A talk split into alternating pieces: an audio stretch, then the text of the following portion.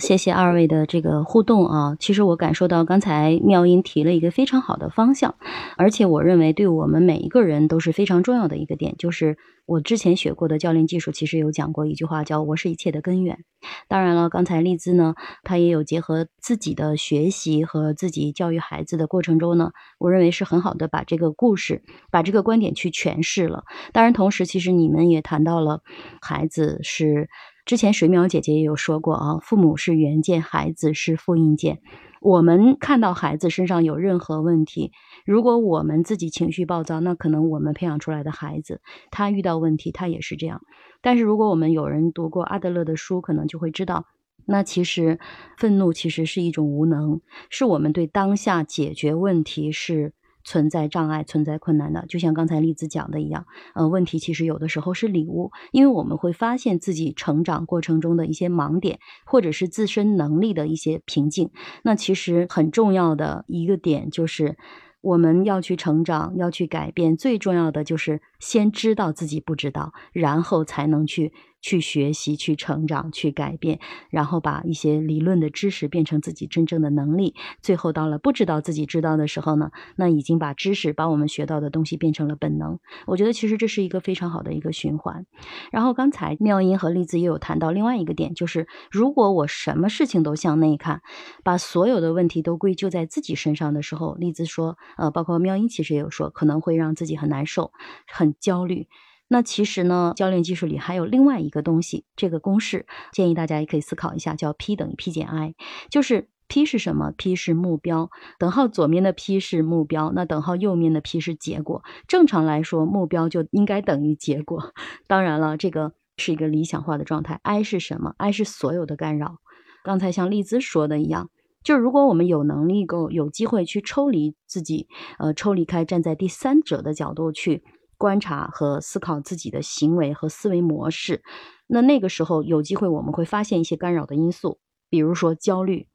比如说愤怒。那我们要做的事情就是调整自己，让自己不受这些不利于我们达成目标的情绪的影响，而去专注的去看向目标，不让那些声音成为干扰我们的因素。其实这些呢。它可以说是一些方法，但是也是我们终其一生其实都要去践行的。那我之前其实也有读过稻盛和夫的金瓷哲学，他也有说，就是我们要悲观的计划，乐观的执行。所以其实，嗯，我认为最重要的就是悲观和乐观，它都是在我们手中的，由我们自己去掌握的，而不是由外界的某一件事情去触发，或者是由某一个别人的一句话。去触发我们，哎，此刻就变得消极了、悲观了。我觉得不是，而是因为这些思考的方式，或者是看待事情的角度，都应该是站在我们自己的角度。我们自己可以去决定什么时候该去悲观的去思考，比如说做计划的时候，呃，比如说跟孩子去沟通互动，孩子出现问题的时候，我们要向内看的时候，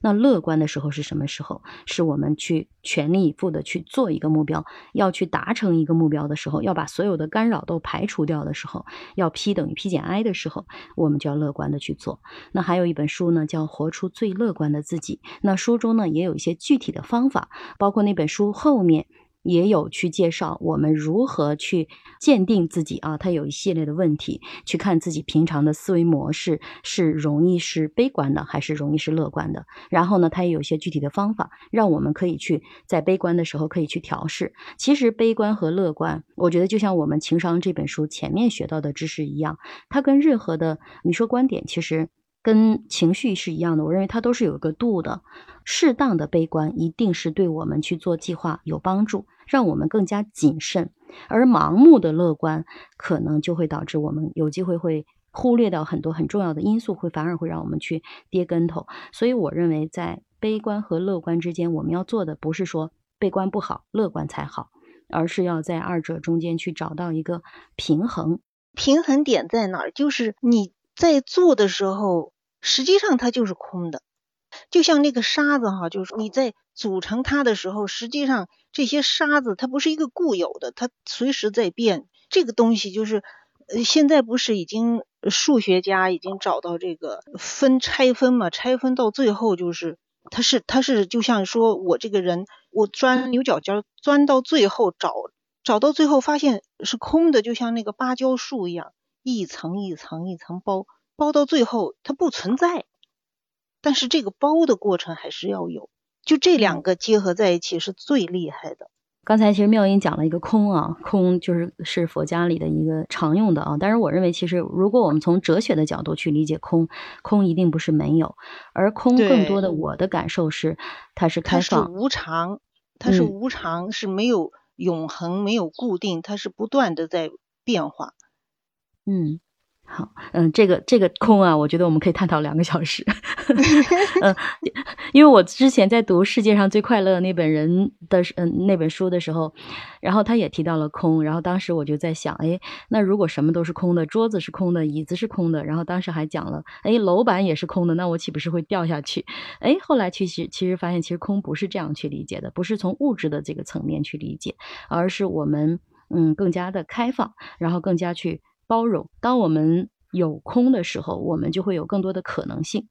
哎呀，不知道这个可能呃理解起来可能会有困难啊。然后我们都在空中，因为我们这个星球就在空中，所以我们在这个星球上也是在空中，我们的细胞也是在分分秒秒在生灭，瞬间瞬间的。这是一个很很大的哲学话题。